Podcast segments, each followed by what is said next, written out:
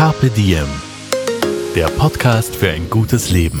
Daniela Zeller und Holger Potje. Jede Woche abwechselnd im Gespräch mit inspirierenden Menschen. Welche Rolle spielt ein bewusster Lifestyle für Sie? Woraus schöpfen Sie Kraft? Über Ernährung, Bewegung, Bewusstsein und Erholung. Wie finden Sie die richtige Balance im Leben? Woran sind Sie gescheitert? Und wie sind Sie wieder aufgestanden? Wie gelingt Ihnen das? Was für Sie persönlich ein gutes Leben ausmacht. Carpe Diem. Heute mit dem Verhaltensbiologen Professor Kurt Kottreschall.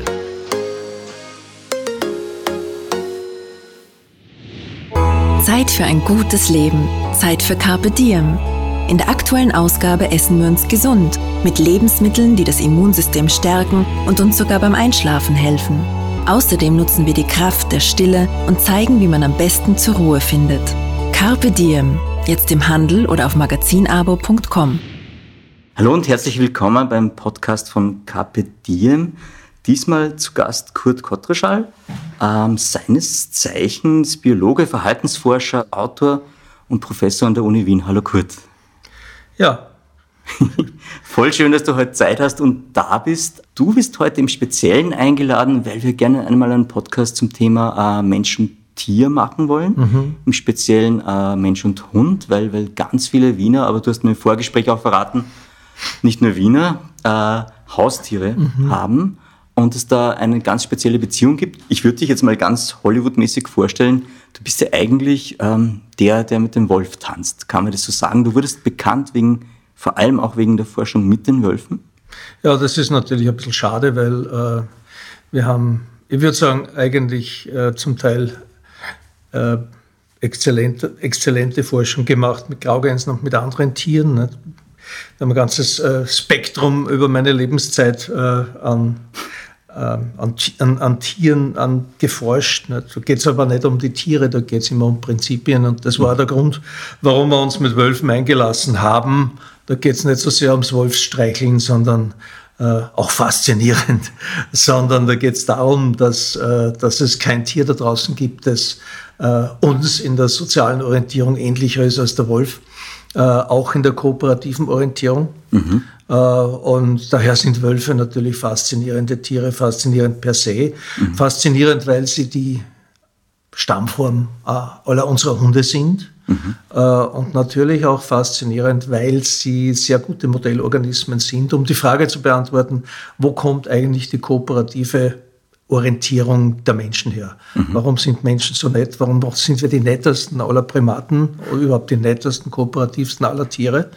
Glaubt man gar nicht, wenn man halt in die Ich wollte gerade sagen, sind wir schaut, das nicht? tatsächlich? Das sind wir tatsächlich. Äh, der Haken liegt nur ein bisschen im Detail. Nicht? Äh, Wölfe und Menschen sind vor allem gruppenintern wahnsinnig kooperativ, aber nicht immer sehr nett zwischen den Gruppen. Nicht? Äh, wie, wie Trump und Biden äh, werfen sich auch manchmal die Wölfe ganz gern den Schädel ein, wenn sie nicht zur selben, zur, zur, zur selben Clan, zum, zum, zum selben Rudel gehören. Wie gesagt, das sind so Gemeinsamkeiten, die wir in der Organisation haben. Äh, Und die Frage dahinter ist, wie kommt es eigentlich zu einer kooperativen sozialen Organisation? Das ist ja etwas, was sich erst in den letzten paar Millionen Jahren auf der Erde wirklich entwickelt hat, bis vor äh, in, ersten, in den ersten 300 Millionen Jahren war die Stammesgeschichte ziemlich dumm. Äh, sozusagen kognitive geistige Leistungsfähigkeit hat sich erst in den letzten 120, 200 Millionen Jahren entwickelt und eben jene soziale Organisation, äh, die dann auch zu einer starken Kooperation führt, äh, erst, in, erst in den wenigen letzten Millionen Jahren. Und die Frage ist, warum? Ja. Was, was waren die Gründe dafür? Ne? Und die Antwort ist, Ähm, ja, die Antwort ist, es ist eine, eine soziale Lösung für, für ökologische Probleme. Außerdem, äh, Kooperation hat immer so einen günstigen, so einen guten Klang in den Ohren der Leuten. Leute ist ja nett, ist ja mit mentalen Eigenschaften verbunden, wie zum Beispiel ähm, äh, sozialer Kompetenz, also zumindest die Fähigkeit dazu. Nicht jeder von uns ist sozial kompetent, ähm, äh, mit äh, einer gewissen Anlage äh, altruistisch zu sein, anderen auch selbstlos zu helfen. Das kommt alles mit dieser kooperativen sozialen Organisation. Nicht? Ähm, ja, die Downside natürlich ist, äh, dass das auch die Gruppenorientierung verstärkt äh, und äh, alle komplex sozial organisierten Tiere, von den sozialen Insekten wirklich bis zu uns Säugetieren, haben auch gemeinsam, dass sie ähm, relativ, stark, äh, relativ stark geschlossene Gruppen bilden, dass sie also dazu tendieren, Gruppenfremde abzuwehren. Ne? Sind wir dann beim Nationalismus auf einer anderen Ebene? Naja gut, das ist eine der, eine der Grundlagen, der, der Bio, biopsychologischen Grundlagen für äh, Nationalismus, für diese ganzen Fremdenfeindlichkeiten etc. Ähm, aber die Biologie ist heute weit davon entfernt zu behaupten, dass Fremdenfeindlichkeit wäre schlicht und einfach angeboren. Ne? Mhm. Was Menschen Was Menschen alle, was, was alle Menschen gemeinsam haben, ist ein gewisses, wie soll ich sagen, äh, vorsichtiges Interesse äh, an Fremden. Und das kann dann je nach persönlicher Einstellung, je nach Art und Weise, wie äh, Individuen großgezogen wurden, je nach gesellschaftlichen und sozialen Umfeld, kann dann äh, sozusagen ein forschendes, fast forschendes Interesse am Fremden, an Neugierde sein, äh, die gepaart mit, mit Gastfreundschaft, die, die zu einer Art Willkommenskultur, mhm. klingt ein bisschen komisch, führt. Äh, es kann aber genauso sein, dass das zu äh, mehr oder weniger aggressiver Abwehr führt. Also was sozusagen aus dieser Anlage wird, ist, weit, ist weitgehend von, unserer, von unserem sozialen Umfeld bestimmt. Das ist bei Wölfen nicht ganz so flexibel wie bei uns, aber es gibt Ähnlichkeiten. Okay. Wir gehen jetzt aber jetzt nochmal einen Schritt zurück, weil wir sind jetzt schon ganz bei den Wölfen. Ich hätte jetzt gern äh, auch von deinem Werdegang her äh, die Sache mal betrachtet. Ähm, Deine Frau sagt, das habe ich jetzt nachgelesen, mit der du seit Jugendtagen liiert bist. Die sagt, du, wofür bist du heute gerade Experte? Das heißt, es klingt so, als wärst du eh für alles zuständig mittlerweile. Das kommt mir schon langsam an so vor. Äh, das, ähm, also ich nehme mich in, der Eigenschaft selber nicht so ernst. Das mhm. kommt eher daher, weil ich immer einen sehr offenen kommunikativen Stil mit den Medien pflegte, weil man als, was man als Wissenschaftler eigentlich tun sollte, weil erstens, erstens ist man äh, in seiner Arbeit ja von der Öffentlichkeit finanziert. Das heißt, zumindest jene Leute, die sich für Wissenschaft interessieren, haben das Recht zu erfahren, was man tut.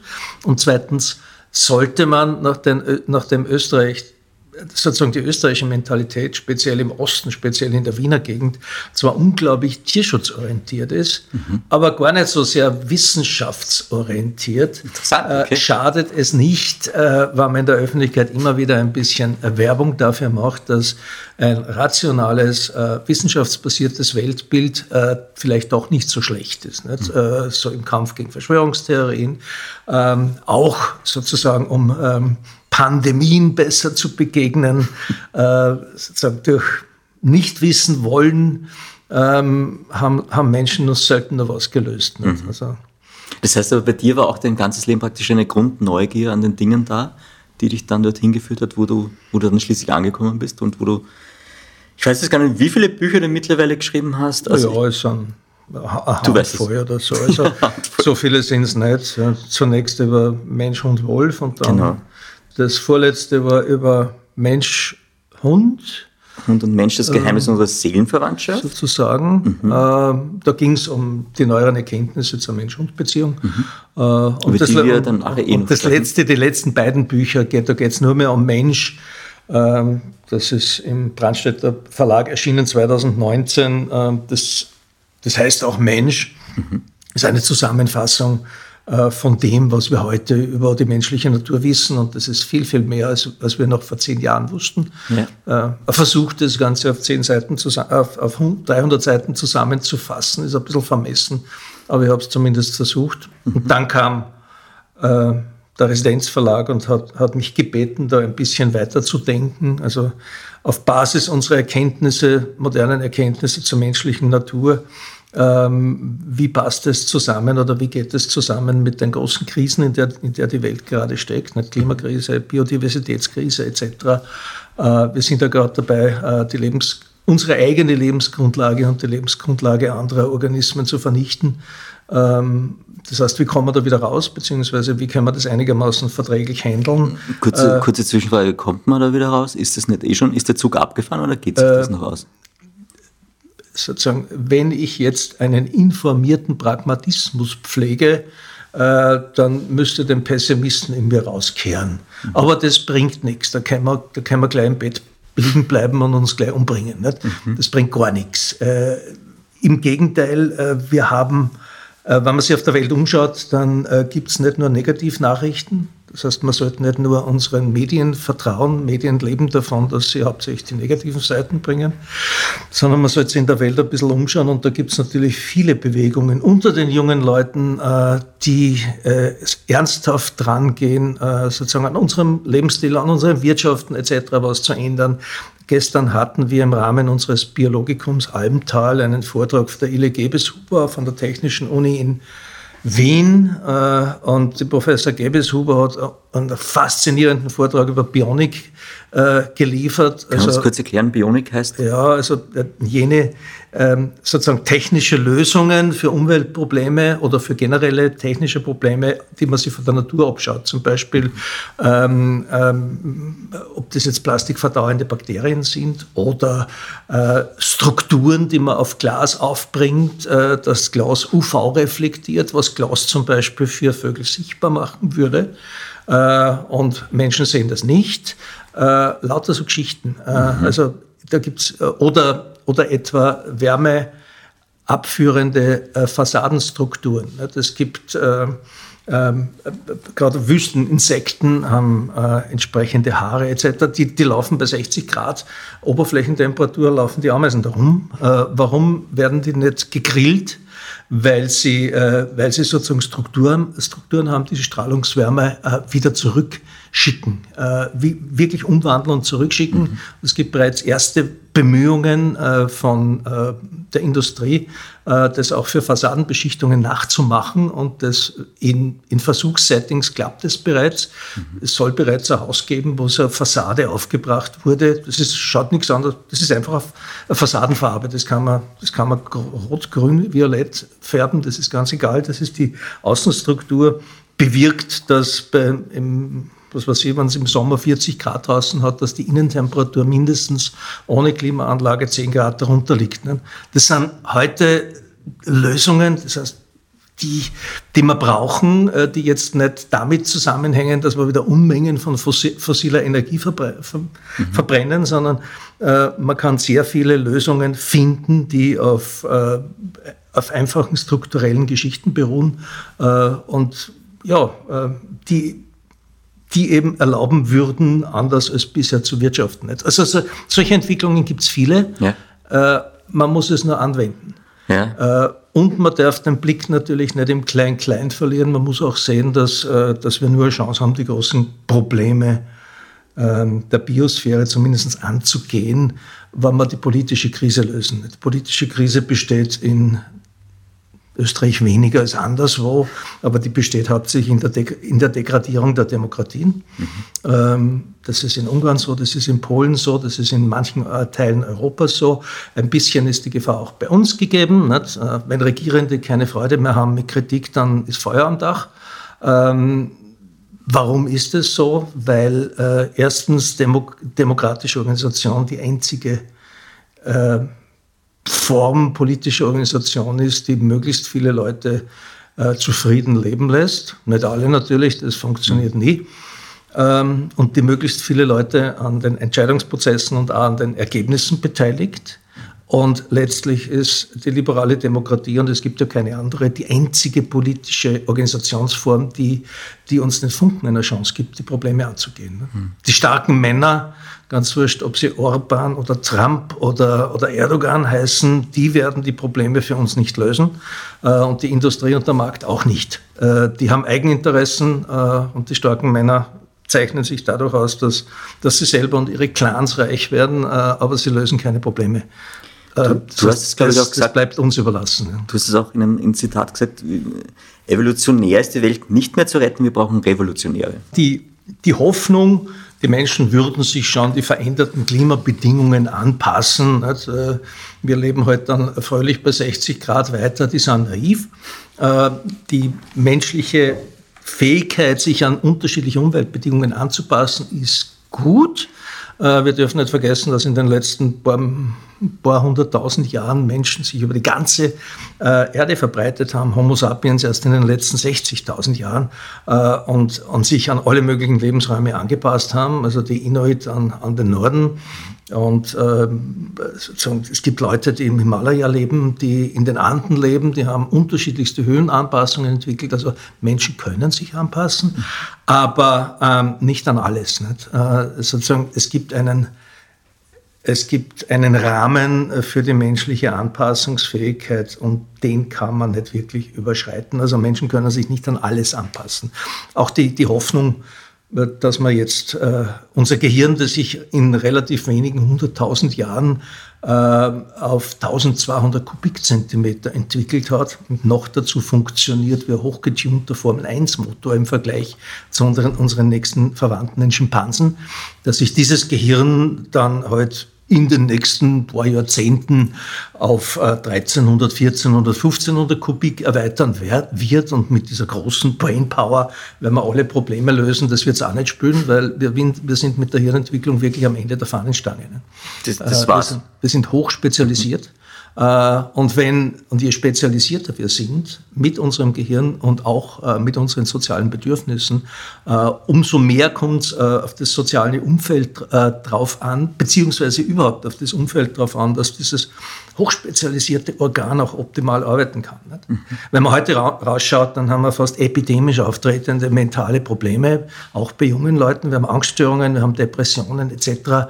Wir wissen in etwa, wo das herkommt. Das ist eine zu starke Beschleunigung. Das sind zum Teil inadäquate soziale Beziehungen. Kannst du das jetzt nochmal kurz zusammenfassen? Ja. Zu schnelle Beschleunigung heißt, dass die Welt an uns durch den Fortschritt der Technik zu schnell vorbeigeht und wir das gar nicht mehr nach analysieren können? Oder was das, heißt das? das ist sicher auch ein Grund. Nicht? Urbanisierung, also das Leben in Städten führt auch dazu, dass wir schneller leben als früher.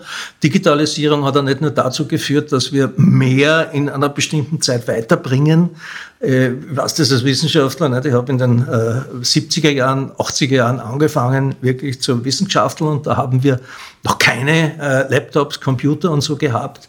Äh, und es gab einen Quantensprung mit, mit der Einführung der ersten PCs. Mhm. Äh, aber insgesamt hat sich die Geschichte beschleunigt. Das ist heute fantastisch, wenn ich mit, na, wenn ich mit 50 Kollegen von der ganzen Welt gleichzeitig vernetzt bin.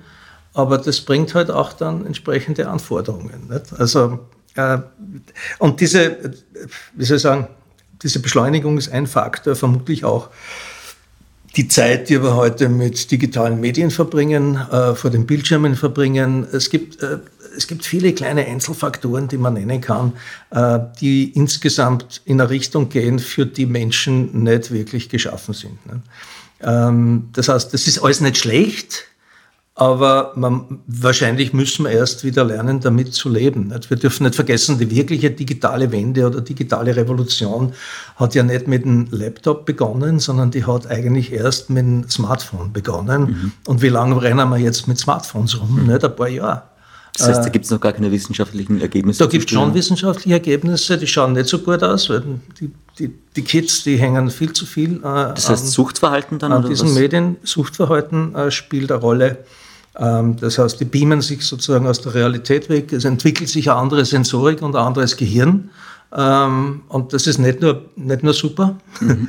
Ähm, aber es, man braucht nur mit jüngeren, jüngeren Leuten reden, gerade mit kritischen jüngeren Leuten. Da gibt es schon wieder Gegenbewegungen.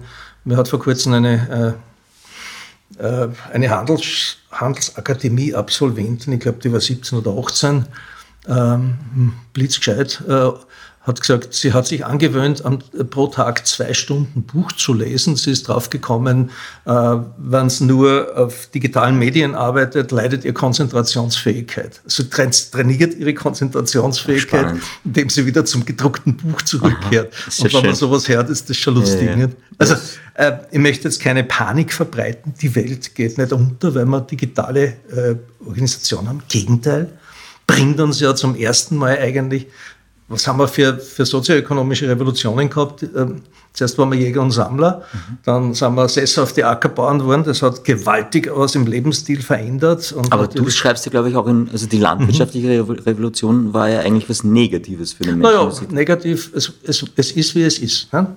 äh, hat dazu geführt, dass es zwar mehr Menschen gibt, aber auch mehr ausgebeutete Menschen, dass, ja. es, dass das Patriarchat in, in, die Welt kam. Äh, das nächste war die industrielle Revolution 1850 etwa, nicht, mit der ganzen Beschleunigung der Ver Verbrennung fossiler Brennstoffe etc. Und jetzt haben wir die digitale Wende und da kann man jetzt lamentieren, dass man damit in die Fänge äh, von Google und Co. geraten, nicht, die unsere Daten abschöpfen und wir wissen, wir, wir haben, es gibt keine demokratische Legitim Legitimation für die Algorithmen, die die verwenden und das stimmt. Aber äh, wir sind auch wunderbar vernetzt. Nicht? Ich weiß, wir sind auf WhatsApp äh, unsere Familie und obwohl unsere Kinder in Europa ein bisschen verstreut sind, sind wir, sind wir jede Woche zusammen, weil es das gibt. Äh, und wir dürfen nicht vergessen, die, die, die digitale Wende bietet auch die einzigartige Chance, qualitatives Wachstum zum ersten Mal vom, von Ressourcenverbrauch zu trennen. Ne? Mhm. Ähm, das heißt, wir hätten zumindest die Chance, äh, eben in Richtung Lebensqualität zu wachsen, in Richtung äh, äh, technologischer Qualität zu wachsen, aber damit nicht, wie es in der Vergangenheit immer der Fall war, automatisch auch mehr Ressourcen zu verbrauchen, sondern im Gegenteil, wir haben die Chance, äh, sozusagen den Ressourcenverbrauch ähm, und speziell den den Verbrauch von fossilen Brennstoffen äh, ein bisschen stärker in die Hand zu kriegen. Da ist die digitale Wende äh, eher Hilfsmittel, mhm. denn eine weitere, eine, eine weitere Verschlechterung. Das heißt, sie hat auch positive Aspekte. Auf jeden Fall, ne? mhm. das muss man sehen. Äh, wir haben eh keine Chance mehr, da kommen wir nicht mehr raus. Nicht? Man, konnte, man, konnte, man konnte Kinder aufwachsen lassen ohne Fernseher. Da haben, da haben, die sind zwar ein bisschen bestaunt worden nicht, von, der, von den Nachbarn, aber heute ein Kind ohne Smartphone aufwachsen zu lassen, ist, äh, ist es sozusagen außerhalb der sozialen Welt zu stellen. Nicht? Das geht nicht. Mhm. Das ist vollkommen unmöglich. Smartphone mhm. ist genauso, äh, der benutzt die, sozusagen die, die Benutzung des Smartphones ist äh, ähnlich wichtige Kulturtechnik wie sozusagen Lesen. Mhm. Spannend. Du hast mich jetzt gehijackt. Ich wollte ja ganz woanders hin. Okay. Aber ich habe schon gedacht, dass mir das passiert. Nein, ich wollte eigentlich, ich habe mir einen lustigen Anfang überlegt und es war ja, äh, ich wollte eigentlich sagen, deine Forschungskarriere ging relativ kaltblütig los, weil du mit Fischen mhm eingestiegen bist und deine Diplomarbeit war über die Gehirnstruktur einer Schleimfischart, wenn mhm. ich das richtig gelesen habe. Ja. Die sind viel hübscher als der Name, äh, als, als, als, sie, als, sie, heißen. Ja. Schleimfische. Man braucht nur an die nördliche Adria fahren, dort wo es Felsen gibt, äh, äh, etwa äh, nach Dalmatien oder so. Und da in den ersten ein, zwei Metern äh, Tiefe an den Felsen herumschnorkeln und dann wird, wird man kleine Finger, fingerlange oder so kleinere Fischchen finden, die am Boden herumhuschen, die relativ bunt sind und das sind diese Schleimfische. Okay. Das sind barschartige Fische und die haben sie in alle möglichen Nischen differenziert äh, und äh, ja, wenn man, wenn man das so sagen kann, unter den Fischen auch die, die geistigen, äh, die geistigen Hochleister. Ne? Das sind die Brainiacs unter den Fischen. Ja, ja, das, äh, Fische werden immer furchtbar unterschätzt. Nicht? Äh, ich weiß nicht, äh, wer, ob das heute noch üblich ist, dass man Fisch als Ganzes zubereitet und dann isst. Aber wenn man das tut und dann vielleicht die, die Schädelkapsel aufmacht, sieht man, äh, ist man immer wahnsinnig erstaunt, dass äh, in der Schädelkapsel einer Forelle, das geht ja nur, aber eines Karpfen zum Beispiel ein winziges Gehirn liegt und man, man denkt sich, das Gehirn ist ja viel, viel kleiner als, als seine Augen. Wie kann denn dieses Vieh mit diesem winzigen Gehirn leben?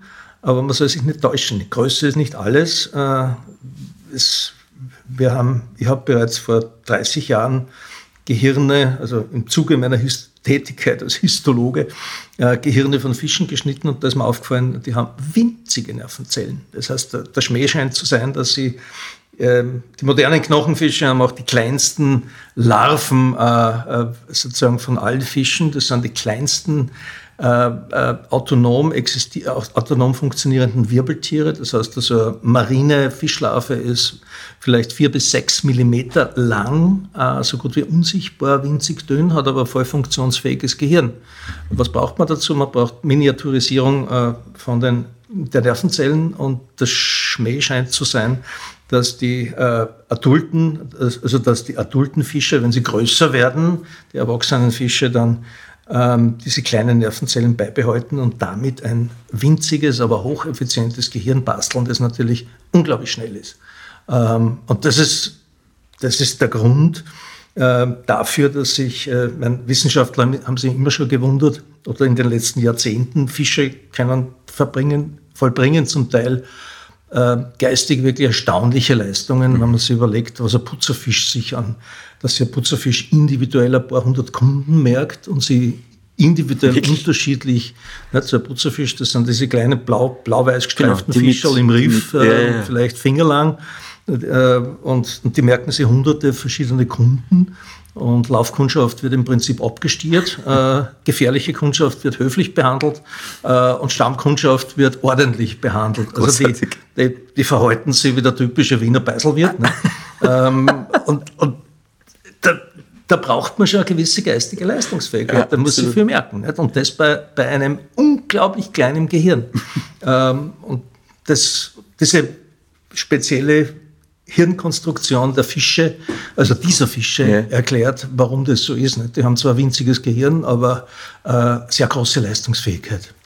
Und vom Wasser ging es dann in die Luft. Das nächste Thema waren dann Vögel für dich, die dich naja, wahnsinnig fasziniert haben. Äh, da bin ich mehr oder weniger dazugekommen wie die äh, Jungfrau zum Kind. Das war 1990, war ich auf meinem zweiten äh, Forschungsjahr in den Vereinigten Staaten in, in Denver. Äh, Colorado University. Ja, also da ging es eher, also damals habe ich gearbeitet zu Chemosinnesorganen von Fischen. Mhm. Und dann kam aus Wien von meinem späteren Chef, äh, John Ditami, kam mitten der Nacht der Anruf, äh, Kurt, du kennst mich nicht, aber willst du nicht die Konrad-Lorenz-Forschungsstelle übernehmen? Ich habe zwar nicht gewusst, wer er ist und was er will, aber ich habe ich hab auf, hab auf jeden Fall mal Ja gesagt. Ne? Mhm. Und dann Zwei Monate später habe ich meinen Dienst an der Uni Wien angetreten und die Konrad-Lorenz-Forschungsstelle übernommen und fand dort relativ wenig vor, aber eine große Schar von Graugänsen. Und wir haben dann relativ rasch mit äh, Studenten begonnen, äh, wissenschaftlich an den Tieren weiterzuarbeiten. Das haben wir ja von Konrad Lorenz sozusagen geerbt. Und das wurde dann erweitert auf Kolkraben und auf Waldrappe etc. Das heißt, wir haben, wir haben uns im Wesentlichen angeschaut, soziale Organisation bei den Vögeln mhm. ähm, und sind drauf gekommen, dass die Komplexität der sozialen Organisation bei den Vögeln relativ parallel funktioniert wie die bei den Säugetieren, mit einer Ausnahme. Bei den Säugetieren ähm, ist sozusagen Partnerorientierung äh, nicht so streng wie bei den Vögeln. Vögel sind eher monogam orientiert. Ne? Gibt es einen guten Grund dafür? Natürlich. Ich nehme an, ja. Äh, natürlich, weil, äh, aber das zu erklären würde ein bisschen weit führen. Okay. Ähm, das ist aber letztlich der Grund, warum 90 Prozent der Säugetiere äh, nicht monogam sind, warum, warum die eher Haremstrukturen haben, warum Menschen seriell monogam sind. Also dass zwei, zwei Menschen äh, 50 Jahre zusammenbleiben, ist eher unüblich. Ähm, aber Menschen sind insofern schon Ausnahme, als sie Ansätze von Monogamie haben. Bei den Vögeln ist es umgekehrt. Da 90 Prozent der, der Orten sind äh, monogam und nur ganz wenige sind anders organisiert. Der Grund liegt darin, dass äh, Vögel relativ bald ein großes Ei legen und sich die Männchen äh, daher an der Brutpflege beteiligen können, daher für ihren Reproduktionserfolg genauso viel tun können, indem sie sich um ihre Nachkommen kümmern, relativ frühzeitig schon, äh, als, ähm, ähm, als auf alternative Strategien zu setzen, was bei Säugetieren sehr häufig ist, nämlich äh, der Nachbarin schöne Augen zu machen. Ne? Ähm, also diese Seitensprünge sind, sind eigentlich eine sehr, äh, also eigentlich typisch, typische Säugetiererfindung, ist man drauf gekommen, Vögel sind auch nicht so treu, wie sie, wie sie ausgeschaut haben, machen alle. Ähm, und die zweite Geschichte ist, dass die Haremsorganisation mit sich bringt, dass bei Säugetieren durchgehend es sowas, sowas gibt, und zwar von Mäusen über Hanomandel, Anguren, Löwen, Menschen, äh, wie Infantizid. Nicht? Also äh, wenn neue Löwen, Löwenmännchen reinkommen und den Harem übernehmen, äh, dann sind die noch abhängigen Jungen der Weibchen tot äh, obwohl sie versuchen, die zu verteidigen. Mhm. Bei den bei haremsorganisierten Affen, Hanomandlanguren ist das zum Beispiel genauso und bei Menschen relativ ähnlich. Nicht? Wenn wir in die Kriminalstatistik schauen, ist der, äh, ist die, der gefährlichste Faktor für Leib und Leben eines noch abhängigen Kindes der neue Freund der Mutter. Mhm. Ähm, das, äh, das sind einfach evolutionär, das ist evolutionäres Erbe, das uns nicht bewusst ist. Das sollte uns aber, damit wir entsprechend damit umgehen, da ja, was tun können, mhm. ja. damit wir umgehen können. Ja, ja. Und du hast aber auch, das hat mich dann noch fasziniert, wir haben die Papageien und die Kohlgraben, habe ich mir noch rausgeschrieben. Du hast gesagt, Kohlgraben sind logische Denker. Ja, äh, oder nicht mehr so Das heißt, sehr. wir haben in Grünau an der Konrad-Lorenz-Forschungsstelle äh, begonnen, relativ früh mit Kohlgraben zu arbeiten, weil sie da waren und weil sie den Ruf hatten, äh, gescheite Tiere zu sein. Äh, und wir waren eigentlich eine der ersten, die, die, die das begonnen haben. Gleichzeitig stand schon die äh, äh, die Social Brain Theorie im Raum. Das heißt, die, äh, damals schon war die äh, wichtigste Erklärung für das große Gehirn des Menschen soziale Komplexität. Das heißt, wir haben unser großes Gehirn nicht dafür entwickelt, dass wir ganz toll Mammuts jagen können. Das war eher daneben, die Nebenerscheinung, sondern äh, damit wir gruppenintern sozusagen unsere Spielchen entsprechend treiben können. Also der Treiber für unser großes Gehirn ist soziale Organisation. Mhm. und wir haben wir haben ähnliche Dinge eigentlich bei den Vögeln gefunden. Also äh, das kann man natürlich, da kann man immer fragen, was ist Henne und was, was ist Ei? Nicht? Treibt die soziale Organisation die Hirngröße oder kann man mit einem großen, gescheiten Hirn sich sozial komplex organisieren? Ähm, das braucht man jetzt nicht diskutieren, es hängt auf jeden Fall zusammen. Und da gab es dann bald Dissertanten wie Thomas Pugner, der heute äh, Professor für Kognitionsbiologie an der Uni Wien ist. Ähm, der hat da mit einfachen Versuchen nachgewiesen, dass Raben ganz ähnlich wie Menschen sowas wie Theory of Mind haben. Was heißt das? Das heißt, ähm, die funktionieren nicht einfach nach Reizreaktionsschema, im, ähm, im, in ihrer eigenen Gruppe oder, oder lernen zum Beispiel, dass der, dass der Max ein unguter, ein unguter Zeitgenosse ist und meiden da ja den Max, sondern ähm, die, äh, die sind fähig, äh, sozusagen zu wissen, was der andere weiß. Die sind fähig, sich in den anderen einzudenken. Äh, und, und die Spielchen, die sie treiben, und treiben ziemlich machiavellistische Spielchen, äh, funktionieren auf der Basis. Äh, und das sind faszinierende Geschichten, weil äh, Vorher hat man, hat man diese Art von geistiger Leistungsfähigkeit, die mit sozialer Komplexität zusammenhängt, den Menschen zugebilligt. Nicht? Wir billigen uns selber immer die höchste Leistungsfähigkeit zu. Äh, und äh, hat man, man hat es bei den Schimpansen gesucht, nicht wirklich gut gefunden. Bei den Hunden haben wir es nicht gefunden. Äh, in der Zwischenzeit bei einigen anderen Tieren, aber von Vögeln hätten wir es nicht erwartet, weil Vögel haben bekanntlich Spatzenhirne. Vögel haben auch so kleine Hirne. Auch da hat man völlig unterschätzt, dass die ein bisschen einen anderen Hirnbau haben. Mhm. Und tatsächlich, es war Thomas Bugner, der zum ersten Mal nachgewiesen hat, dass äh, Raben das können. In der Zwischenzeit hat man es bei Papageien nachgewiesen, etc. etc. Da können wir mal ein Beispiel dafür, für die machiavellistischen Züge geben? Gibt's naja, äh, bei Raben geht viel um, äh, um Futtererwerb und Futterverstecken. Nicht? Wenn, äh, wenn ein territoriales Rabenpaar das ja bald im Frühjahr seine Jungen hat, weil da appern, appern die Leichen aus, die im Winter umfallen. Weil wenn man so vier, fünf junge Raben im Nest hat, jeder, jeder von denen wiegt eineinhalb Kilo, dann kann man die nicht mit Regenwürmern ernähren, da braucht man schon wirklich Fleisch.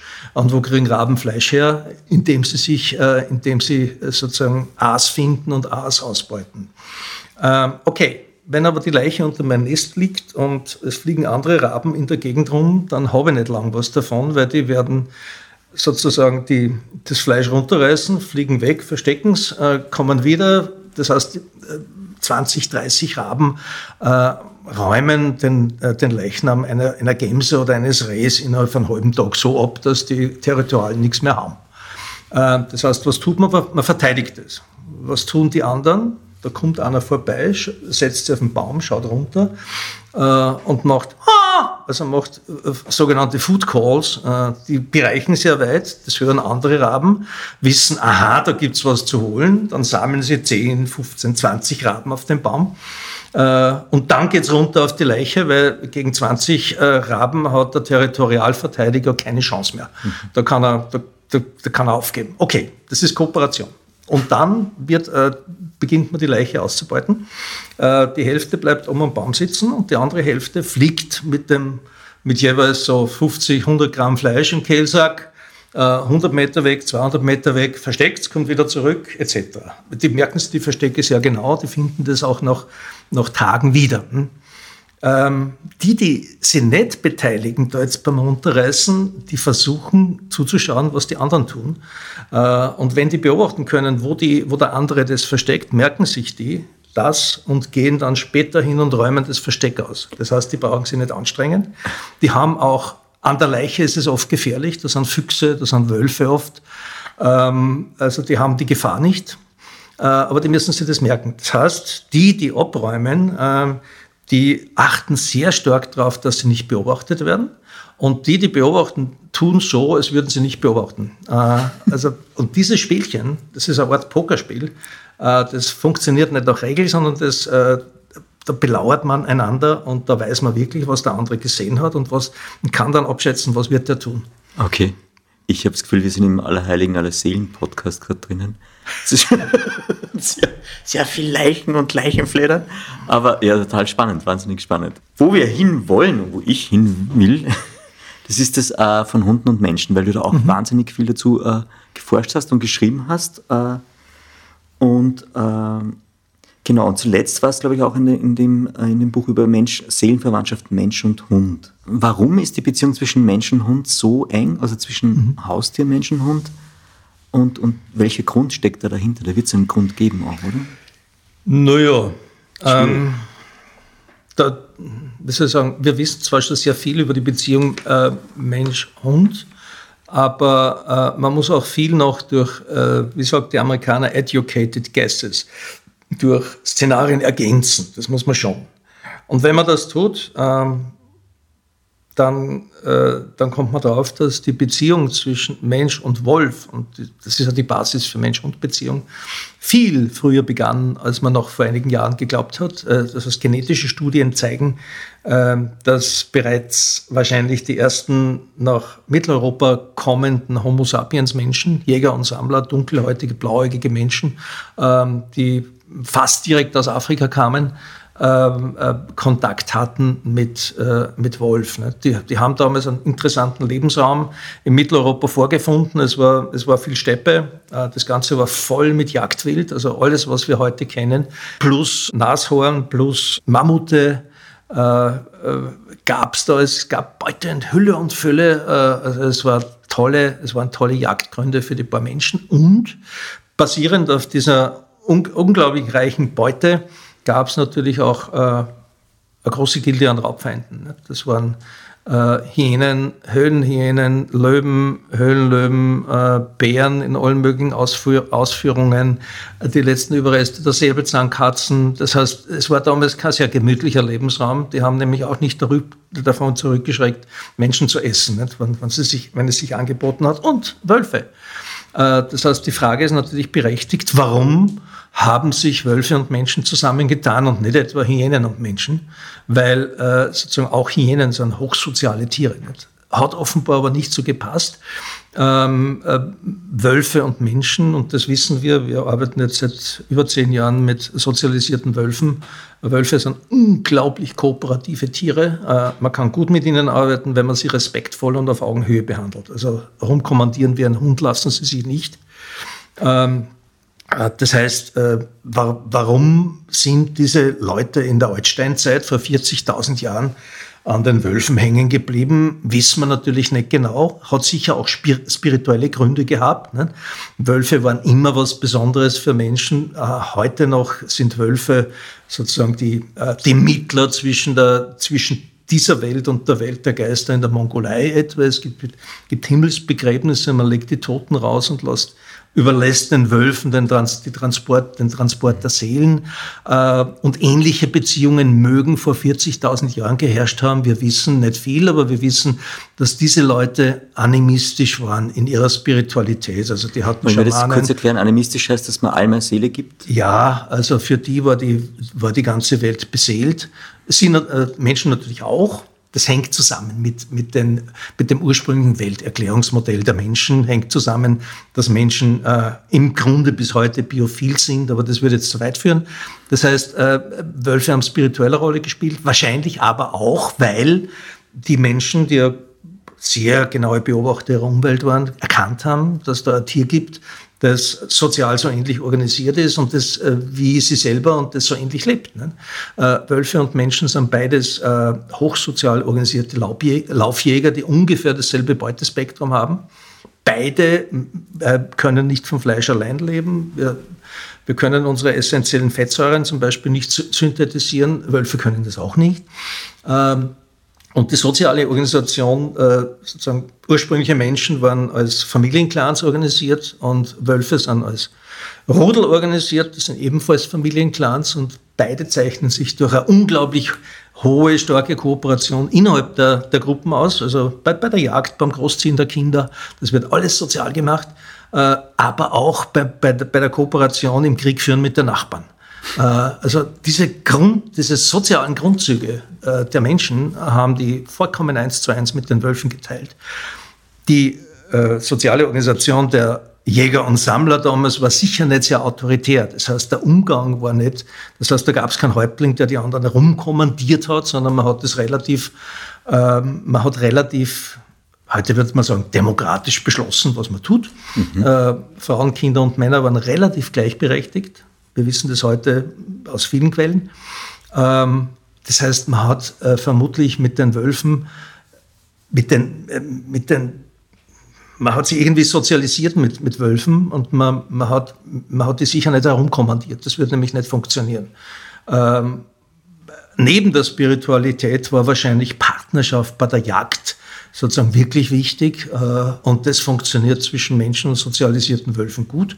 Man kann sich zum Beispiel gut vorstellen, dass diese Mammutjägerkultur, die über ganz Eurasien vor circa 35.000 Jahren auftauchte, ähm, dass die äh, gestützt wurde durch die Kooperation mit den Wölfen oder damals schon den ersten wolfsartigen Hunden. Ähm, die Vierbeiner haben sozusagen die, die, die, Mammuts gestoppt und die Menschen konnten sie mit ihren schweren Speeren und Speerschleudern äh, töten. Ne? Also wenn man das Mammut nicht stoppt, hat man mit einem Speer eigentlich ganz schlechte Karten. Ne? Äh, und die frühen Fantasien mit Fallgruben und Mammuts über Klippen treiben, dafür gibt es keine Belege. Mhm. Also das könnte der Beginn gewesen sein. Mhm. Und mein Gott, seit, seitdem leben Menschen mit Hunden. Also durch das Zusammenleben mit Menschen gab es eine Art Selektion auf Zahmheit und das äh, durch diesen Mechanismus entstanden aus Wölfe, zuerst wolfsartige Hunde und dann jene Flockes, die wir halt kennen. Hm. Dorfhunde etc. Und seit 150, 200 Jahren gibt es, äh, die Engländer haben damit begonnen, gibt es diese Rassehundezucht. Nicht? Und wir haben eine unglaubliche Fülle von, von Hunden. Du hast äh, auch zwei, gell? Zwei, Eurasier, das sind genetisch relativ wolfsähnliche Hunde. Ist das der Grund, warum du jetzt Ja, äh, wie gesagt, das ist jetzt äh, das hat jetzt keinen romantischen Grund. Äh, ich, ich, würde das man nie, auch nicht erwartet. Würde man nie einen zahmen Wolf zu Hause halten ja. wollen. Das ist eine Schnapsidee.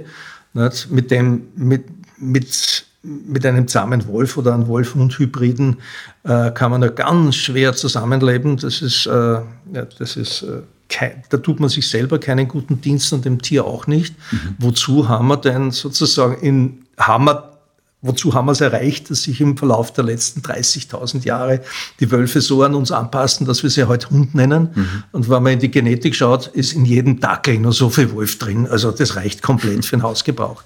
Allerdings gibt es innerhalb der Hunde sozusagen genetisch wolfsähnlichere mhm. und hoch höher domestizierte. Mhm. Und die genetisch wolfsähnlichen, da gehören Eurasier dazu, Huskies von mir aus und eine ganze Reihe von anderen, ursprüngliche Windhunde zum Beispiel, mhm. haben die Eigenschaften, dass sie sozial zwar feiner kommunizieren noch, aber dass sie noch ein bisschen mehr den eigenen Kopf haben. Also da steckt noch ein bisschen Katze drin, sozusagen Ach, im super. Wesen. Großartig. Während die modernen domestizierten Hunde, die kommen immer und sagen, tu mal was. Komm, sag mal, was ich tun soll. super. Ja, spannend. Das heißt, die haben mehr noch ihren eigenen Kopf, kann man das sagen? Ja, äh, aber alle Hunden, allen Hunden ist gemeinsam und das ist das große, große Ergebnis eigentlich der der, der Forschungsarbeit, der experimentellen Arbeit am Wolfsforschungszentrum in den letzten zehn Jahren, da gab es viele, viele Experimente, aber alles konvergiert darin, dass die Kooperationsfähigkeit und Kooperationsbereitschaft der Hunde ein altes Wolfserbe ist, das sie aber nur mehr auf uns übertragen hat. Mhm. Äh, und dass sich Hunde vor Wölfe vor allem, vor allem dadurch unterscheiden, äh, dass sie auf die, auf die Leadership des, durch den Menschen warten. Also äh, Hunde übernehmen ungern die Führung äh, wenn sie mit Menschen kooperieren, sondern die brauchen sowas wie eine gute Leadership. Mhm. Wenn man mit Wölfen kooperiert, dann tendieren die immer wieder dazu, die Führung zu übernehmen. Also mhm. die, die sind sozusagen, das Spannend. ist wie, wie, wir arbeiten mit Jägern und Sammlern im, im Gegensatz zu, einer, zu einem modernen Betrieb, wo man einen Chef hat und, okay. äh, und Mitarbeiter. Nicht? Ja. Und äh, Wolf, also Mensch, Hund wäre eher das Modell Chef und Mitarbeiter nicht? und Mensch, Wolf, wenn man, wenn man es kooperativ an betrachtet, wäre das Modell Jäger und Sammler. Nicht? Und das ist dann, also ich habe mir das dann von dir notiert auch. Die These, Hunde sind die netteren Wölfe, stimmt nicht. Hunde haben eine steilere Dominanzhierarchie im Kopf. Ja, richtig. Zu dieser Stärkenorientierung auf den Menschen gehört auch, dass sie eher bereit sind, äh, unsere Bedürfnisse zu achten. Nicht? Wenn ich einen Hund, wenn ich also in der Regel, wenn ich einem Hund sage, das Essen am Tisch gehört mir, respektiert er das. Und wenn er es nicht respektiert, dann gibt es einen ziemlichen Zirkus und dann respektiert er es nachher. Wenn, wenn ich das an Wolf sage, sagt er, wieso? Äh, Wölfe sind wirklich auf Teilen orientiert. Mhm. Äh, also der würde das nicht akzeptieren. Und wenn ich mich versuche, da durchzusetzen, würde er sagen, mit dir nicht mehr. Nicht? Mhm. Ja, ja, ja. Hunde sind aber schon darauf eingestellt. Und das ist aber genau das, was wir brauchen. Nicht?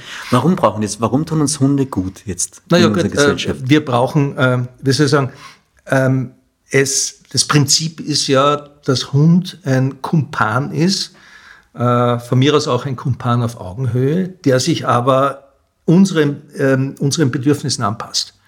Es ist wahnsinnig anstrengend, wenn ich zum Beispiel einen, einen, einen Wolf-Hund-Hybriden habe, der das nie vollkommen kann und wo ich mich immer 24 Stunden am Tag und die ganzen 15 Jahre, die der lebt, äh, sozusagen in Richtung der Bedürfnisse dieses Vierbeiners anpassen muss. Das geht nicht. Mhm. Also wir brauchen, wir brauchen Hunde, die, ähm, ja, die, die, sich bis zu einem gewissen Grad auch unterordnen, wobei das jetzt nicht wirklich äh, so gemeint ist. Früher hat man glaubt, man, man, man, man, muss durch Nackelfell schütteln und ähnliche Maßnahmen dem Hund zeigen, dass man der Herr ist. Heute weiß man natürlich, na, das muss man nicht. Äh, wenn man regelmäßig mit dem Hund arbeitet, wenn man ordentliche Kooperation hat, ob das jetzt beim äh, Spazierengehen ohne Leine ist, ob das jetzt bei, beim Frisbee ist oder so. Also gemeinsame Unternehmungen sind mhm. wichtig und zwar von Welpenalter weg. Und wenn das funktioniert, dann anerkennt dich dein Hund einfach als, äh, als, äh, ja, als, der, als der Chef in der Gruppe und da braucht man überhaupt nicht mit der Hand am Tisch schauen. Aber was sind denn so die, die wichtigen Hinweise im Leben mit Hund? Was sollte man beachten unbedingt, jetzt auch von wissenschaftlicher Sicht? Und, und wie, wie kann man das Mensch-Hund gemeinsam Leben ideal gestalten? Gibt es da? Also erstens, äh, es geht ja nicht nur um Hunde. Äh, erstens, Menschen sind biophil. Das heißt, es gibt, gibt viele Ergebnisse, die zeigen, dass äh, Kinder zum Beispiel äh, und je kleiner, umso stärker Uh, unglaublich stark uh, in Richtung Tiere, uh, Tiere orientiert sind. Babys haben zum Beispiel die längsten Aufmerksamkeitsspannen in Richtung Tier. Ähm, damit zeigen sie uns nicht nur, dass Tiere in der evolutionären Vergangenheit, in der Menschwerdung ähm, ähm, von uns wichtig waren, sondern sie zeigen auch, was Kinder Sie zeigen auch einen wichtigen Aspekt der Bedürfnisse des optimalen Aufwachsens von Kindern. Das heißt, äh, die brauchen ganz zentral, äh, brauchen sie äh, sensitive und verlässliche Betreuung durch Menschen natürlich, logisch. Wir sind die sozial extremste Ort, die auf der, die auf der Welt lebt. Wenn, die, wenn diese sozusagen soziale Beziehung in den, im ersten Lebensjahr nicht hinhaut, dann können Babys sogar daran sterben, obwohl sie satzsauber und trocken gehalten werden. Aber sozusagen so an der Peripherie brauchen Kinder zum optimalen Aufwachsen auch Kontakt mit Tieren und Natur. Ähm, und das erfüllt natürlich äh, ein Hund in optimaler Weise. Es gibt kein anderes domestiziertes Tier, es gibt kein anderes Haustier, kein anderes Kumpantier, auch nicht die Katze, auch nicht das Pferd, äh, das, das in ähnlicher Form äh, sozusagen sozial so stark mit uns verlinkt ist. Mhm. Ähm, daher ist sozusagen ein Aufwachsen mit Hund ein bisschen vorsichtig muss man sein. Es gibt auch Hunde, die beißen den Kindern den Kopf ab. Auch das passiert noch. Aber, aber selten, Gott sei Dank. Das ist ein Aufwachsen mit Hund, ähm, mit Tier überhaupt, aber speziell mit Hund äh, sehr viel für die Entwicklung von, von Kindern macht. Also fördert ganz stark äh, Selbstständigkeit, fördert die geistige, emotionale, körperliche Entwicklung. Äh, also Kinder, die mit Tieren, speziell mit Hund aufwachsen können, und zwar schon von klein auf, haben, entsch haben entscheidende Vorteile. Das mhm. heißt, es gibt da gibt es jetzt genügend Daten drüber. Das mhm. heißt, wir Menschen sind also an ein Leben mit Tier angepasst und es gibt kein Tier, das besser an den Menschen angepasst ist mhm. als ein Hund. Äh, und äh, es gibt auch genügend Daten darüber, dass ein Leben in guter sozialer Beziehung mit einem Hund äh, ähm, wirklich das Wohlbefinden der Leute steigert und sogar gesundheitsförderlich ist. Also es gibt große Datensätze, die zeigen, dass Leute mit Hund, und zwar unabhängig, und zwar in China, in Australien und in Deutschland wurde mhm. das untersucht, dass Leute mit Hund äh, 10 bis 18 Prozent weniger zum Arzt rennen als vergleichbare Leute ohne Hund. Im Zusammenleben mit Hunden können wir zum Beispiel soziale Kompetenz ein bisschen lernen. Also ähm, was man merkt, und, und zwar Zusammenleben mit Hunden fördert soziales Lernen auf einer unbewussten Ebene. Mhm. Was, man, was man weiß und merkt, äh, in Familien, wo ein Hund gehalten wird, wird mehr kommuniziert wie in Familien ohne Hund. Und zwar nicht nur über den Hund. Aha. Ähm, es gibt viele solche Hinweise. Die Anwesenheit eines Hundes in einer Schulklasse fördert das soziale Klima und den Lernerfolg. Äh, das, das heißt, das der lenkt jetzt gar nicht ab, sondern es ist eher das Gegenteil? Richtig. Äh, wir haben sowas vor, also um, um, das Jahr 2000 mal zum ersten Mal untersucht. Und das war meine erste Idee, nicht, wenn der Hund ständig in der Klasse ist. Nicht, der wird halt die Kinder ablenken und das wird, das Gegenteil war der Fall. Äh, und in der Zwischenzeit gibt es genügend Daten, die zeigen, dass dieser, dieser Präsenzhund, wie man das dann nennt, wie gesagt, soziales Klima verbessert und insgesamt eine bessere Lernatmosphäre schafft. Äh, wir selber haben einiges zu dieser Datenlage beigetragen und das hat uns immer wieder erstaunt. Ne? Als Wissenschaftler ist man solchen Dingen immer skeptisch mhm. eingestellt. Ich will ja nicht finden, dass der Hund mhm. gut ist für uns, sondern ich überprüfe kritisch, ob das stimmt. Mhm. Und wenn man dann wirklich die Daten hat, dann staunt man eigentlich meistens. Nicht? Also, ähm, es ist, die Datenlage ist so gut, dass man eigentlich Eltern, die ihren Kindern zumuten, ohne Tier ohne Hund aufzuwachsen wegen sozialer Deprivation klagen könnte. Ähm, dazu sagen muss man, dass natürlich nicht in jeder Familie und in jeder Lebenslage ein Hund möglich ist, weil ein Hund beansprucht natürlich Zeit. Man, man muss darauf eingehen können. Ja. Man muss auch seinen Lebensstil darauf einrichten können. Nicht? Das wäre auch dem Hund gegenüber unfair. Natürlich. Und wenn der Hund nur ein weiterer Stressfaktor ist, bringt er niemandem mhm. was. Nicht? Was mich überrascht hat, aber du hast dann gute Argumente dafür, ist, äh, warum Hunde in die Stadt gehören. Also du sagst, Hunde passen ganz gut in die Stadt, wo ich mir dachte, das könnte ein Problem naja, sein. Ähm, wenn man zunächst einmal ganz neutral von außen drauf schaut, dann sieht man, dass erstens weltweit die Urbanisierung zunimmt. Das heißt, seit einigen Jahren leben weltweit mehr Leute in, in Städten als am Land. Mhm. Und mit der Zunahme dieser Urban Urbanisierung äh, könnte man eigentlich erwarten, dass diese Kompantierbeziehungen, das Halten von Hunden und Katzen nicht, hauptsächlich, ähm, dass das zurückgeht, weil man hat einen Hund am Land und eine Katz am Land nicht, aber wenn ich in die Stadt ziehe, was brauche ich da ein Tier? Das Gegenteil ist der Fall. Also weltweit geht, äh, steigt die Kompantierhaltung mit der Verstädterung. Das zeigt zumindest, dass das Leben mit Tier ein gewisses Grundbedürfnis ist. Und tatsächlich haben wir Hinweise darauf, dass äh, äh, diese gesundheitsfördernden Wirkungen oder die entwicklungsbegünstigenden Wirkungen durch Zusammenleben mit Hund gerade im städtischen Bereich wichtig sind. Also es gibt einen relativ neuen Datensatz äh, aus Dänemark, die haben schlicht und einfach ganz grob untersucht bei über einer Million Menschen, ähm, äh, aufgewachsen äh, im Grünen, äh, mit einem gewissen Grünanteil, völlig ohne Grün, äh, wobei Grün, nicht, was heißt das schon? Mhm. Ist, hat der am Rosen gespült oder hat der einen Hund gehabt? Das kommt in dem Fall nicht wirklich raus, aber ähm, es hat sich gezeigt, dass sozusagen ein Aufwachsen in einer grünen Umgebung die Resilienz gegen äh, psychische Probleme, gegen mentale Probleme im Erwachsenenalter wesentlich steigert. Also die, äh, die Leute, die praktisch in einer rein städtischen Umgebung ohne Kontakt zu Tieren aufgewachsen sind, haben um ein mehrfaches höheres Risiko an Depressionen und allen möglichen anderen psychischen Problemen ähm, im Verlauf ihres Lebens zu erkranken, als, als, als Leute, die äh, in Kontakt mit Tieren und Natur aufwachsen. Das heißt, Haustiere, Haustiere tun uns gut auch jetzt? Ist ein ganz wichtiger Faktor und das sollte man nicht ausblenden. Das heißt, ähm, die Forderung wäre eigentlich, äh, dass man äh, hundegerechte Städte haben sollten. Da werden jetzt gewisse Leute sofort aufschreien. Moment, Moment. Nicht? Hundegerechte Städte bedeutet, dass jene Leute, die mit Hund leben wollen, dort auch eine gute Möglichkeit finden, äh, zum Beispiel den auszuführen. Mhm. Und in, der, in, ihrer Charakteristik sind hundegerechte Städte eigentlich auch kindergerechte Städte, also kindgerechte Städte, mhm. die nicht nur aus Straßenschluchten bestehen, sondern wo relativ, wo es Freiräume gibt etc. Mhm. Ähm, also das ist eine wichtige Geschichte. Und angesichts dieses langen, dieser langen Geschichte des Zusammenlebens zwischen Mensch und Hund angesichts der Tatsache, dass es eigentlich seit 30.000 Jahren keine Ethnien gibt, die ohne Hund leben. Die Wichtigkeit ist immer unterschiedlich. Mhm. ähm, und, und dass es äh, im Moment gibt es etwa 700.000 Hunde in Österreich, die mit circa zwei Millionen Österreicher leben. Das ist ja auch nicht nichts. Äh, also angesichts all dieser Daten äh, müsste man eigentlich sowas äh, müsste man eigentlich von einem Menschenrecht auf ein Leben mit Tier, speziell auf ein Leben mit Hund äh, postulieren. Das heißt, es dürfte zum Beispiel, es muss in der, in der Planung und im Bau von äh, Wohnungen und Wohnquartieren darauf geachtet werden, wird in Deutschland zum Beispiel immer mehr gemacht. Mhm. Äh, und es dürfte keine Vermieter geben, die die, die, die Kumpantiere äh, ausschließen. Nicht? Also äh, eignet sich, ist das Leben äh, in der Stadt auch für einen Hund okay?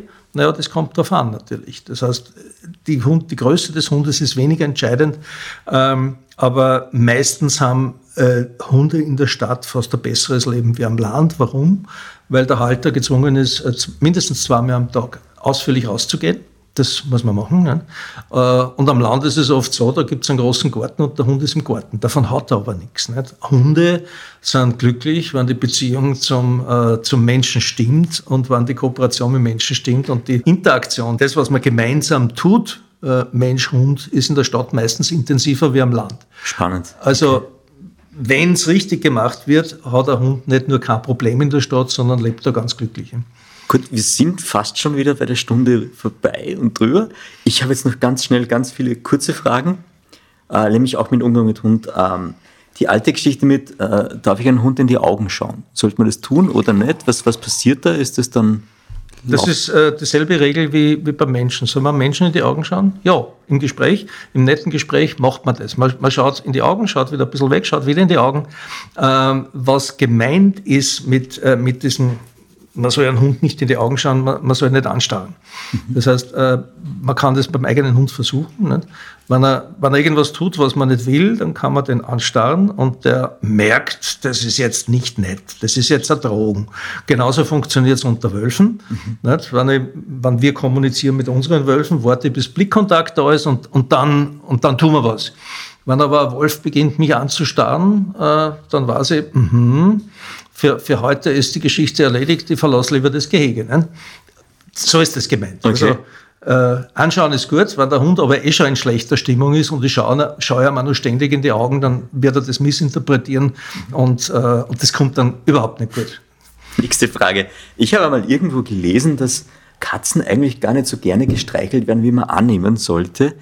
Ist das, gilt das für Hunde auch oder ist das eine Fehlinformation? Na, Hunde funktionieren da ein bisschen anders. Also ähm, wir haben da selber äh, einmal eine Studie gemacht und im Wesentlichen das bestätigt. Also äh, etwas neurotizistische Halter, also Leute, die ein bisschen emotionsinstabil sind, äh, sind tendieren dazu, ständig hinter ihren Katzen her zu sein und besonders die Männer haben dann ständig die, die, die Finger auf ihren Katzen und die Katzen lieben das nicht wahnsinnig. Nicht? Die Katzen haben das ganz gerne und selber kommen aber nicht, dass sie ständig verfolgt werden. Und Hunde funktionieren da ein bisschen anders. Also Hunde haben das im Prinzip ziemlich gern. Hunde haben sehr gern äh, diese, diese Art von Körperkontakt. Ähm, sozusagen, es muss, es muss einfach passen, aber ähm, sich zu fürchten, dass man einen Hund mit seinem Kontaktbedürfnis überfordert, ist meistens unbegründet. Mhm. Ich würde einen Hund nicht immer jetzt stören und betatschen. Man merkt es eh selber, wenn ein Hund das will und wenn er es nicht will. Mhm. Aber wenn er es will, dann kann man, dann, dann kann man das ruhig ausführlich praktizieren. Mhm. Die uralte Feindschaft Hund und Katze, ist da was dahinter? Steckt da was dahinter oder ist das übertrieben? Naja, das kann ähm, im, im Hause sogar Sozialbeziehung werden. Aber äh, die uralte Feindschaft ist ja keine Feindschaft, sondern ist eine, eine Räuberbeuterbeziehung. Ne? Ähm, auch meine früheren Hunde, manche von denen haben ganz gern Katzen gejagt und da hat man dann aufpassen müssen, dass die Katze nicht tot ist. Nicht? Ähm, aber das ist ja das Jagen eines Kleintiers, mhm. nichts anderes. Nicht? Mhm. Ähm, was aber nicht heißt, dass äh, Hunde und Katzen nicht soziale Beziehungen entwickeln können. Snoopy, Lassie oder Rex, wenn du dann aussuchen könntest. Snoopy, Lassie oder Rex. Äh, eindeutig Snoopy. Ne? Weil? Weil äh, Lassie und Rex sind von der, von der Filmindustrie komplett äh, fehlinterpretierte und verkitschte äh, Tiere. Äh, also in der Form gibt es keine Hunde, nicht? Äh, wie Lassie und Rex. So gescheit ist überhaupt kein Hund. Mhm. Ähm, während Snoopy ist eigentlich, äh, wie soll ich sagen, äh, ein Aphorismus für einen, für, für Menschen. Nicht? Also, mhm. Okay. Also darum, darum ist, mir, ist mir der Snoopy eigentlich sympathischer. Ist notiert. Äh, Marilyn Monroe hat mir gesagt, Hunde beißen mich nicht, es sind die Menschen. Stimmst du dem zu? Ja, durchaus. Also da steckt ein bisschen, äh, ein, ein, bisschen äh, äh Misanthrop, äh, misanthrope Einstellung drin. Nicht? Äh, ich habe auch was dagegen, äh, es gibt Leute, die pflegen die Einstellung, ich wende mich, ich lebe lieber mit, mit meinem Hund, weil der ist ehrlich und zugewandt, während Leute sind eh nur falsch. Mhm. Also ich warne vor so einer Einstellung. Man sollte sich schon mit Leuten abgeben, weil prinzipiell sind wir mal Menschen und keine Hund. Allerdings können Hunde als Sozialkumpane sehr viel tun, äh, um unsere Menschlichkeit zu unterstützen, um unsere soziale Kommunikation zu unterstützen. Das, das tun Hunde. Das heißt, man sollte Hunde nicht als Rückzugsort betrachten, sondern im Gegenteil als soziales Schmiermittel zwischen Menschen. Schön. Noch die drei klassischen Fragen jetzt an dich von unserem Podcast zum Abschluss. Ähm, was, was braucht für dich ein gutes Leben? Was macht es aus? Äh, also, dass man das tun kann, äh, was Freude macht ähm, und nicht allzu viele Termine aufs Auge gedrückt bekommt. Das heißt, die Freiheit, äh, die, die Zeit und das Leben selber zu gestalten. Mhm. Im Wesentlichen. Mhm. Sich mit den Dingen zu beschäftigen, die, die geistig Freude machen. Ne? Und das ist nicht das, was man im Geschäft kaufen kann. Mhm. Gibt es ein tägliches Ritual, das du hast? Oh, ja, um halb sechs aufstehen. Äh, von selbst und freiwillig oder Tee machen? Tee trinken und wenn ich dann den Tee gemacht habe, dann ist das, das Hirn angesprungen und dann, ähm, und dann so, so ab sechs äh, funktioniert äh, das Arbeiten hervorragend.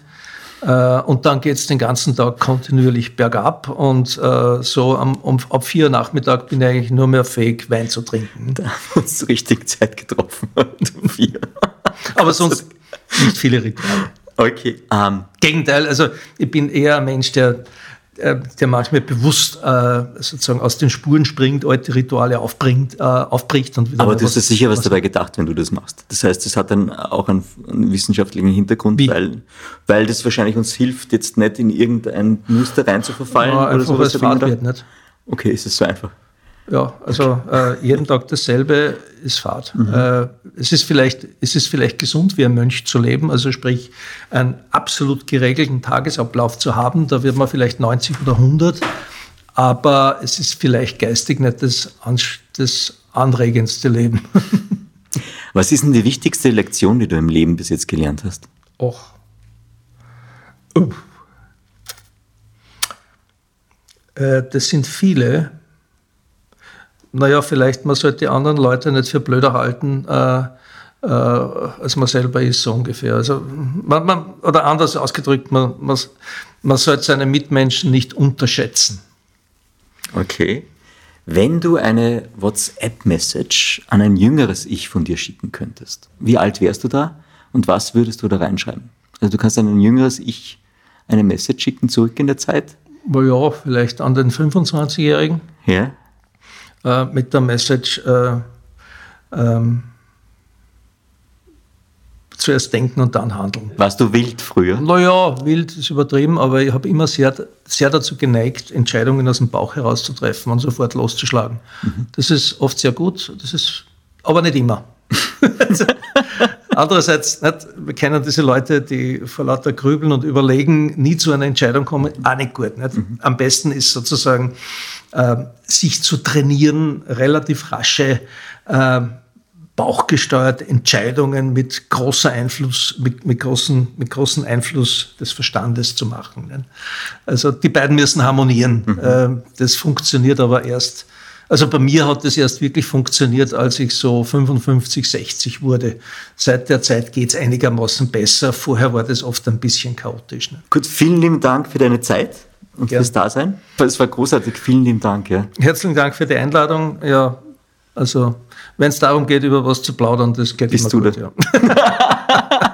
ich habe jetzt vergessen natürlich aufs äh, täglich, äh, gibt es ein Zitat? Gibt es was? Ich jetzt gedacht, vielleicht ist es nicht so, Ach so wichtig, aber hast du äh, etwas, was du bringst? Naja, es gibt Zitate für jede Lebenslage natürlich. Mhm. aber was ich in letzter Zeit äh, sehr gern gebrauche, äh, ist äh, das Zitat von der Hannah Arendt, niemand hat das Recht zu gehorchen.